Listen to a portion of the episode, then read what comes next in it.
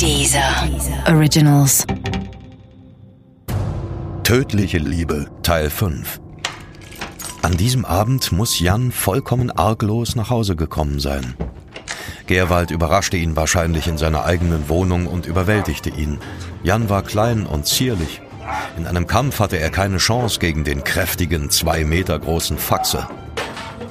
Was auch immer an diesem Abend geschah, zu einem Kampf auf Augenhöhe konnte es nicht kommen.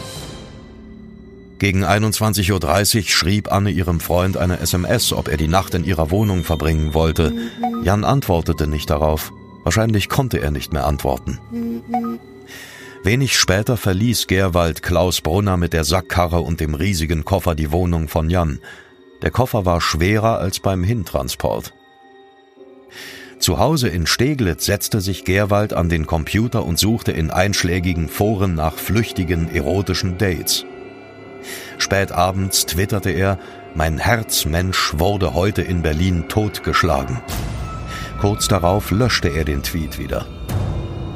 Vier Tage später, die Piraten waren inzwischen bei der Berliner Abgeordnetenwahl aus dem Parlament geflogen, ging ein Brief von Gerwald im Büro der Berliner Piraten ein.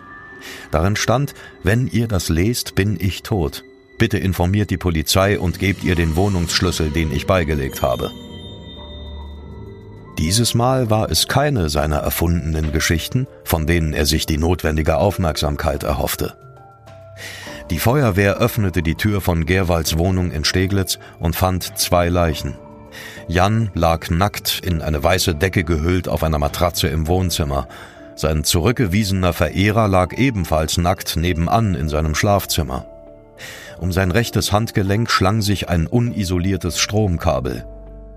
Im Flur entdeckte die Polizei einen Müllsack mit Kabelbindern. Vermutlich hatte Gerwald sein Opfer für den Transport im Koffer gefesselt, obwohl Jan zu diesem Zeitpunkt sicher schon tot war. Bei der Obduktion stellten die Gerichtsmediziner fest, dass Jan erwürgt worden war. Daneben waren ihm neun Rippen gebrochen worden.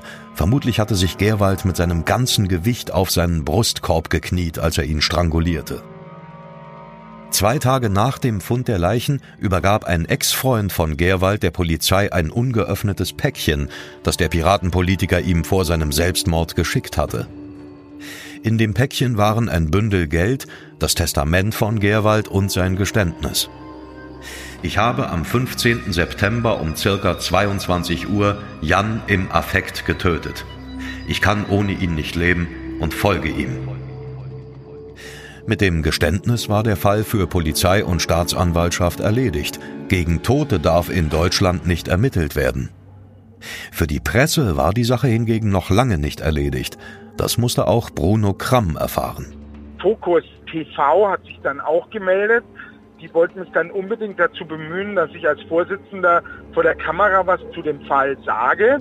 Ich habe gesagt, nee, das ist eine private Tragödie, die da stattgefunden ist. Dazu sage ich nichts. Und dann haben die mich regelrecht erpresst und meinten dann so, ja, also wissen Sie, Herr Kramt, wenn Sie nichts dazu sagen, dann werden wir einen x-beliebigen Pirat vor die Kamera zahlen und das kann ja auch nicht in Ihrem Interesse sein. Und also das war wirklich eine ganz üble Geschichte. Und wissen Sie, es war eh, der Wahlkampf war knallhart. Es war ja klar, dass wir es nicht schaffen werden. Aber trotzdem muss man natürlich als Spitzenkandidat, und das war ich zu dem Zeitpunkt, natürlich immer irgendwie so dieses Klima von wir schaffen es natürlich und als Bürgermeisterkandidat erst recht und ich werde der nächste Bürgermeister. Also das muss man ja nach außen irgendwie so tragen. Das ist ja eh schon extrem schizophren und das hat mich auch ehrlich gesagt ziemlich fertig gemacht in der Zeit, immer diese Begeisterung und Überzeugtheit rüberzubringen, man schafft. Und dann kam noch hinterher diese ganze Geschichte und es war echt, also das hat mich dann auch regelrecht in so ein Loch reingeschmissen und auch meiner Familie massiv zu schaffen gemacht. Und dann kommt halt noch die Presse dazu, die dann ja so zwanghaft versucht, einen zu nötigen, irgendwas dazu zu sagen. Also das war echt ekelhaft. Bruno Kramm war nicht der einzige Pirat, der nach dem Auffinden der beiden Leichen von der Presse bedrängt wurde. Auch Freunde und Bekannte mussten diese leidvolle Erfahrung machen. Also was dann in den Zeitungen stand, das war schwer erträglich. Man hat mich als Bekannte auch mit Interviewanfragen bombardiert und dann kam eben auch so eine große deutsche Boulevardzeitung auf mich zu und sagte, naja, Sie können das ja auch zum Richtigstellen nutzen. Und da habe ich so überlegt, ihr habt über intimste sexuelle Details berichtet. Was soll ich da noch richtig stellen? Es hat doch überhaupt kein Niveau mehr, auf dem man sich noch unterhalten kann. Mich hat diese ganze Geschichte mehr als schockiert. Mein alter Leidensgenosse bei den Ludendorffianern hatte einen Menschen, den er liebte und sich selbst getötet. Das hätte ich niemals für möglich gehalten. Was mich jedoch bis heute immer wieder beschäftigt, ist die Tatsache, dass wir wohl nie erfahren werden, was an jenem Abend des 15. September 2016 genau geschah.